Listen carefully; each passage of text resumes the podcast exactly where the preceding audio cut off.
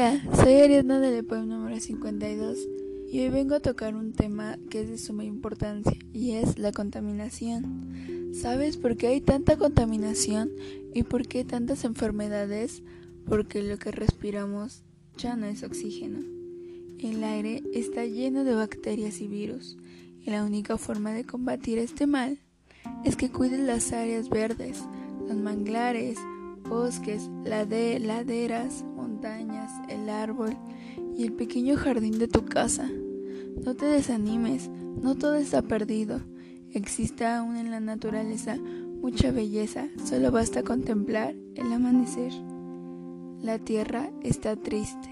La tierra está triste porque el hombre desapareció la pureza del aire, la frescura del agua y el rocío de la noche.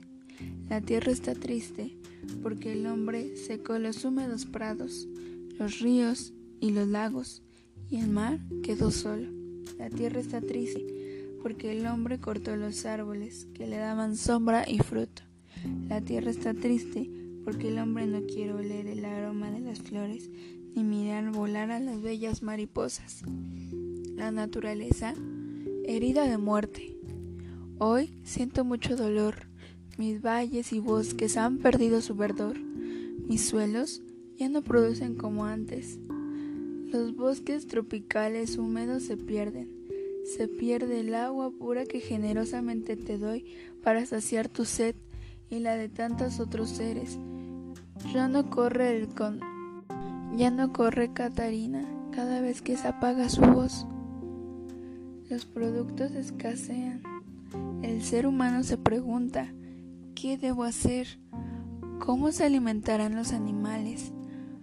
¿Cómo elaborarán las plantas su alimento? Yo te respondo que la solución la tienes tú, hombre y mujer, para quien todo esto existe. Solo falta que pienses con amor y respeto, cultivando, abonando, regando y aprovechando la variedad de mis semillas. Recomienda algo importante. Cuando tales un árbol, siembra dos, se recupera lo perdido y se conserva el bosque y se purifica el aire. La súplica de los peces. Hoy, Señor, somos obra de tus manos. No permitas que el hombre nos destruya. Muchos hombres nos pescan con anzuelos. Toman prisioneros a los peces grandes y dejan en libertad a los pequeños. Así al menos sobrevive nuestra especie.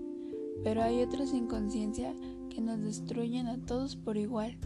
Hoy algunos que hasta utilizan dinamita para pescarnos y esta guerra a muerte nos hará desaparecer del mundo que creaste. Hablando Señor sus corazones e ilumina su entendimiento, para que comprendan que somos tus criaturas y no deben destruirnos inútilmente. Señor, somos víctimas de la contaminación, el agua de los ríos, mares y lagos ya no es el agua fresca y limpia. Cada día que pasa, la vida se hace más difícil para nosotros. Muchos de nuestros hijos no alcanzan a sobrevivir. Los hombres, a la vez sin darse cuenta del mal que hacen, arrojan al agua toda clase de desechos y suciedades. Las plantas que nos sirven de alimento también se están muriendo a causa de la contaminación. Carta del suelo. El suelo es uno de los bienes más preciosos de la humanidad permite la vida de los vegetales, de los animales y del hombre sobre la tierra. Los agricultores y técnicos forestales han de aplicar métodos que preserven la calidad del suelo. El suelo ha de ser protegido de la erosión. El suelo ha de ser protegido de la contaminación. Toda implantación urbana ha de ser concebida de tal modo que tenga las repercusiones desfavorables posibles sobre los alrededores. Las repercusiones en las grandes obras públicas han de ser evaluadas desde la concepción de los planes y se deben ser tomadas las medidas pertinentes. El intervario de los recursos del suelo es indispensable.